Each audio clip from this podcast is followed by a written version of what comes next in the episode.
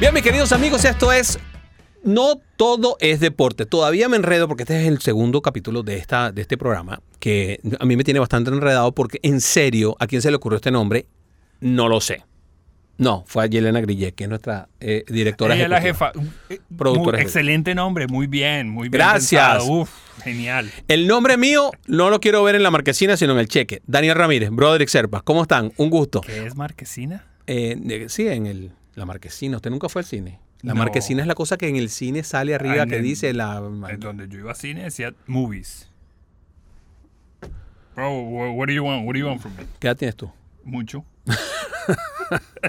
Eh, Yo nunca he sabido qué edad tiene él. Ah, es Eh, que tengo, tengo- eh, pero eso sí les puedo decir. Lo conozco desde hace 12 años que se- hacíamos el primer programa juntos. ¿12 años? Sí, o Uy, algo así. sí está viejo y no se ha dado No, cuenta. viejo está usted.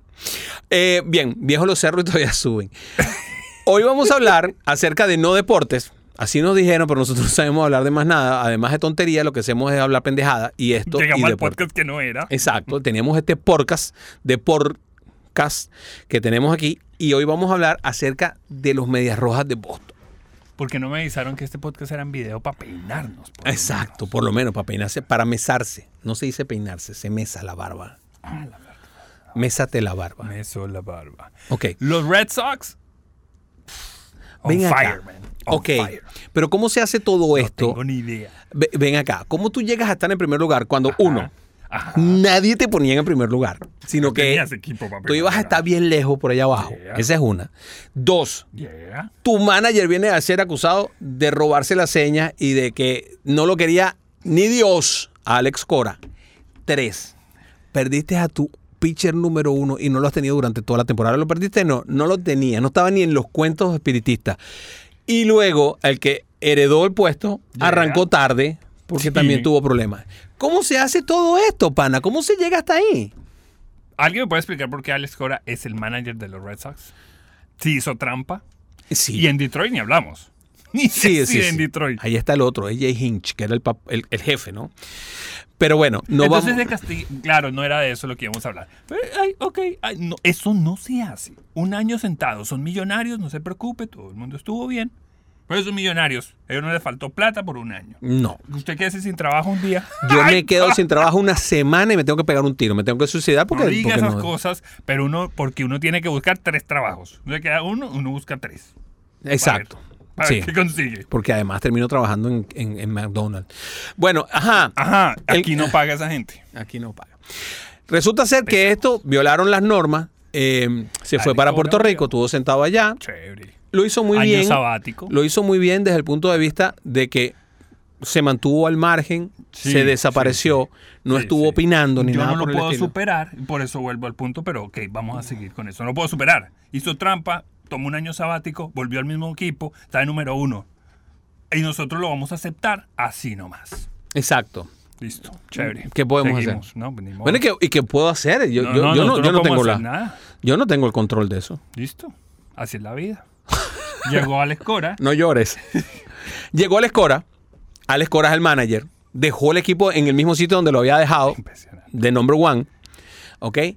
Con un equipo muy sorprendente, con un JD Martínez que está haciendo cosas abrumadoras, con, eh, bueno, eh, los muchachos del estadio, Devers y, y, y Chandler Bogers, volando, y con, un- y con el resto haciendo cosas inimaginables, porque se mantienen haciendo un gran trabajo. Ahora, en esto colabora mucho su némesis, Who is your nemesis? los Yankees, que han tenido un arranque Le quitaron el bate.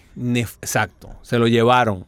Sí, porque Co- Co- Co- eh, eh, Garrett Eh, Cole eh, sigue haciendo bien. su trabajo. Sí, ahí los pitchers están haciendo más o menos su trabajo, el bullpen está ahí, Ahí. más o menos. Sí. Pero, pues bueno, oye, lo de Gary Sánchez A mí me y duele. lo de Gleyber Torres. Ahora Son resulta de que... mis favoritos Yankee en este momento. A mí me caen muy bien esos dos. Pero ahora son los enemigos públicos número uno. Sí, pero es que no, se están ayudando para la causa, compadre. Claro, ¿por qué? Porque si tú tienes problemas defensivos, pero tú bateas un montón, pues te bendicen y sigues por ahí para abajo. Ahí está, Pero no vas a perder cuando no le das un palo a nadie y se te siguen yendo los rolling por debajo de la pierna y cometes 10 passball, se te viene el mundo encima. Y más en Nueva York. En los Yankees. Más en Nueva York con esa prensa. En, lo- en los Red Sox también les pasa. Y eso en los Red Sox son un poquito más llevaderos. El año pasado fue un desastre. Un poquito. Mucho más llevaderos. Pero yo no sé hasta qué punto esto va a Ahora tener. empieza a decir que te vi, son los Yankees. Claro, porque uno está esperando de que, de que, ok, está bien. Gleyber Torres no es un gran shortstop defensivo, pero lo compensa si conecta 35 honrones y empuja 90 carreras. Y, este Y ya, luce mal. Y este año no vamos por ahí. pero ni cerca. No va por ahí. Lo mismo pasa con Gary Sánchez. Gary Sánchez conecta 35 Ok. honrones y empuja 90 carreras. Ah, ya a todo el mundo se le olvida los passball. No hay problema. Pero uno le tiene que dar una oportunidad. Pero cuando bateas vuelta. 200, no, oportunidad hay que darle a Luis Brinson.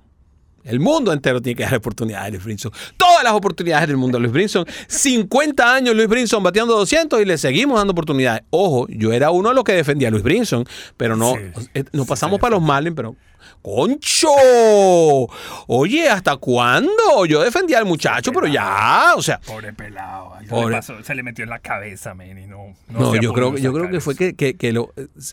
¿Tú sabes qué, qué tiene? Una posesión diabólica. Lo poseyó, sí, lo poseyó algo, eh, lo poseyó, lo poseyó el espíritu del novatea. Ah, ese es verdad que no le da un espíritu. palo a nadie, pero bueno. Ese espíritu pasó por los Yankees un poquito y los restos están aprovechando su momento y eso es lo que uno tiene que hacer. Y además se lesionan. El Nemesis caído y los Red Sox arriba. Pero ¿por qué los Red Sox están arriba? Eso es lo que yo pregunto. El beisbólogo. Bueno, porque, porque son, es una locura lo que está pasando.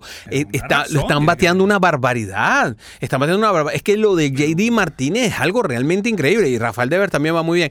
Pero lo de. JD Martínez es algo increíble. O sea, fue el Pero mejor el de año la pasado se le olvidó y hoy se acordó. ¿Qué No, eh? El año pasado fue la normalidad. Este equipo debería estar entre los últimos lugares peleando con, con, Esto con no es la normalidad. Esto No. no, es el Red Sox que, que va a aguantar esto entonces. No, es más, ya en este momento está, dando muestra de que no es el mismo arranque de temporada. No, no, se, no se ilusione usted en exceso, porque apenas estamos en un décimo y pico. Eh, quizá el 20% de la temporada. Ni siquiera. Ya ahí, sí, 20%. Bueno, 20%. Falta el Una temporada 80. tan larga. Falta el 80. Yo Y siempre he dicho que es muy larga y el año pasado me faltó. Te faltó. Sí, uno es que ah, ya acabó, no, pero No, ¿por qué? a mí me encantó la temporada del 2020. Para No, mí fue... buena, pero, pero que se pasó rápido. Me encantó, me encantaron los cambios, me encantaron las cosas que se inventaron, me encantó. Yo estaba en contra, pero a veces hay que ver las res- los resultados de los inventos antes de criticarlos y yo los criticaba antes de ver los ¿Le resultados. gusta el, el segunda base ya? Me gusta, me El gusta. otro día hubo un partido como de cinco horas y de todos modos usar el segundo. No, sirvió de nada. No importa, pero me gusta, me gusta, se, ve, se ve nice. Me gusta también el, el- lo de los siete innings en los dobles juegos, me gusta, me gusta. Sí, si no sí. me gusta que, Es por ejemplo, largo. Claro, Von Garner lanzó unos no run de 7 innings y no se lo dieron. Oye, si esa es la norma y la regla la inventaste tú, no, no puedes, no, o sea, tú no puedes dañar al pelotero que está siguiendo tus normas. O sea, tú fuiste que dijiste que eran 7 innings, no yo. No yo. Déjame, déjame seguir. No, no puedo. Porque es Ah, a 7 innings. Ah, entonces, y, no, y no tengo el no hit no run. Deberían dárselo. Ah. Deberían dárselo porque es un contrasentido. Si tú pones la norma, esa norma es para todos y debe cumplirse de esa manera. No, pero es ¿por mi qué no lanzaste los 12? Los No, 9. Los, nueve. Bueno, porque no hubo extra inning. Y tú pusiste regla que eran siete. O sea, si tú eres el que dice la regla, tú me dijiste, son siete innings. Ok, yo lancé el no run en siete innings. No, pero no te voy a dar el no run porque tiene que ser nueve. Pero ya va, la regla la pusiste tú. O sea, yo, yo, yo estaba aquí para lanzar los nueve, pero tú dijiste que no eran nueve, sino siete. Ahora no puedes agarrar y cambiarme la norma a mí porque te da la gana y te sale de tu soberano jones. Ok, y de allá adentro. Ajá, los jones, sí, jones, jones, que es lo que pisa ah, uno ya. cuando llega a casa. Y, y listo, Eh, y hace cuando, carrera. cuando anota carrera, Carrera, sí. Va- cuando son varios, ¿cómo se llaman? Jones. Ah, si es uno solo es jon. Ajá, jon, Ajá. ron. Que es cuando ah, llega a los jones Sí. y te tomas un palo de ron. Oh, Otro bien, chiste de esos otro buenos chiste míos. bueno. Eh, Cada uno de los podcasts, esto va a haber y uno. no hay, no se cobra extra por chiste malo. No se cobra Parte extra por chiste malo. Aquí hay muchas otras cosas que decir, pero nosotros no somos analistas en este caso. Usted no me dijo me encanta. Está así. Ya te dije porque están bateando una barbaridad. Así de simple. Están bateando una barbaridad. Bueno, para Eso- mí, ojo. después de que critiqué tanto a Alex Cora, para mí es la diferencia. Espérate, como existe el slump, Yes, sir. Vea, también existe la parte alta en la que todo el mundo está bateando. So, esto se va a dar la vuelta. Esto sí, Yankees se va a salir del slump. Ven acá, ven acá. Van a llegar a su normalidad. Te voy a decir algo. Todo esto que tienen siete honrones, ocho honrones, nueve honrones, ahorita mismo Yes, no van a mantener ese, ese, ese tren porque nadie va a conectar 80 honrones en la temporada. Va. ¿Ok? Entonces, todas estas cosas van Gracias a pasar. Y no te estoy hablando de los medias rojas nada más, te estoy hablando de todos los que ahorita andan explotados, van a tener sus momentos de slump, van a tener otra vez sus momentos altos y bajos, y esto pasa durante la temporada. Lo que pasa es que estamos Tatis evaluando todo sobre la base de, de 15, 20 partidos. 16 Menos partidos. Tatis Jr. Él no va a tener un. Cae. Eh, sí va a Sí va a tener, tener. sí la va a Ay, no, tener. pero ese man sí me cae bien. Sí la va a tener. jugar béisbol. La juega con muchas ganas, con mucho ímpetu. Me gustó mucho lo que dijo Trevor Bauer. ¿Qué dijo Trevor Bauer? Ah, Trevor Bauer es un hablador de tontería, de pistolada y de bolsería. Las tres cosas las habla perfectamente, él es políglota. Pero me gustó mucho cuando él dijo, oye, déjalos que celebren. Cuando habló del perreo, déjalos que celebren. Yo también celebro lo mío. Y que celebren ellos lo suyo. Y a mí me encanta Sin eso. ofender. Ellos lo celebran Ce- viviéndolo. Celebre, diviértase, porque el espectáculo es lo que más importa y el espectáculo es lo que está sufriendo. Por eso que tenemos tan poca gente. En estos días yo escribí un, un podcast. escribe? Un podcast, no, un Twitter. Y escribe un podcast. Ya nada más escribo Twitter. Antes, porque yo empecé escribiendo eh, 10.000 caracteres, porque me pedían 10.000 Yes, caracteres para los periódicos. Después Yeah. empezaron a pedirme 5, después me pidieron 3, después Y ya no hay 2.500 y ahora hago 440, que son los que tiene, no, 240, que son los que tiene Twitter. ¿Y dónde es? No, veo 400. este Twitter? No, ¿Cómo se llama? Arroba béisbol, loco. Ah, ok. No era para hacerme publicidad. Escribí un Twitter en el cual dije, y ya se me olvidó lo que te iba a decir, porque que- qué desastre, de, de- de tan- tanta tontería que hablamos. Escribí un Twitter en el que dije que, ya en realidad no me acuerdo, estoy tratando de pensar qué fue lo que dije. No, tengo no. la cara de serio. Esto es un podcast serio. Esto es un podcast serio. Bueno, nos vamos entonces, porque ya no me acuerdo. Qué desastre, era una estupidez de todas formas lo que iba a decir. No, que había que hacer todo lo posible porque regresen los afroamericanos al juego. Y todo el mundo me cayó encima y me dijeron, no lo entendieron, porque me cayeron encima y lo que decían es, no, bueno, pero si tienen la calidad pueden jugar. Yo no estoy hablando de eso, estoy hablando de que el afroamericano ahora mismo ni siquiera juega béisbol en el high school. No están llegando hasta allí, sino que se dedican al fútbol americano y los más grandes, los más altos al baloncesto. Entonces, mi gente, Trabajar. hay que meterle un trabajo en los overtowns, hay que meterle un trabajo en los downtowns, hay que meterle un trabajo en esto. ¿Por qué? Porque estábamos perdiendo público. Tú sabes el que yo leí hace un año, dos años ya, porque estoy viviendo la pandemia, hace dos años. El promedio de edad del fanático de grandes ligas que va al estadio, Sí, según las ventas de tickets, sí. 52 años. Claro, porque el joven no ve béisbol. That's, that's not good. Y 52 esos son en parte, no vamos a empezar con ese tema, pero eso es parte de los cambios de la oficina de MLB para tratar de traer a estos jóvenes, tratar de ponerlo eh, de alguna manera más llamativo, porque ha demostrado que esta generación no se va a sentar cuatro horas a ver un, un partido de béisbol. Yo les voy a decir algo a la oficina de, de- de MLB.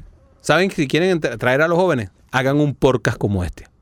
Este es Daniel, yo soy Broderick, y este programa se llama, o este podcast, se llama Esto no es todo deporte. Pero es deportes.